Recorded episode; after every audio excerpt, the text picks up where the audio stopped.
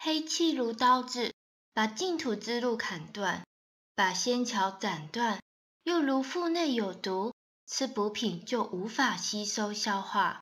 黑气、魔性、脾气都消掉，修行才能进入状况，才能重建净土之路，修正行为，导正心性。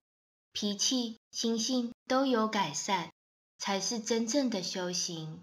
进步慢没关系，但要持续进步，持续提升。